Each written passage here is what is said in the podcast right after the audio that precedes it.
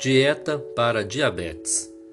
Um dos passos mais importantes para controlar a diabetes é a adequação da dieta, que deve ser principalmente baseada na redução do consumo de açúcar e de alimentos ricos em carboidratos.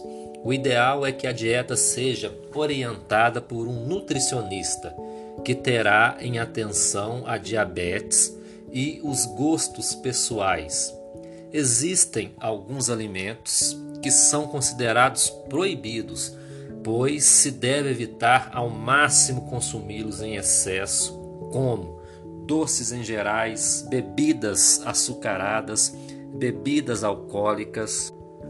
Outros alimentos, como frutas, arroz ou macarrão, embora possam ser ingeridos, devem ser consumidos com moderação também existem alimentos que ajudam a controlar melhor a diabetes, como os grãos integrais, os legumes ou as oleaginosas, por exemplo.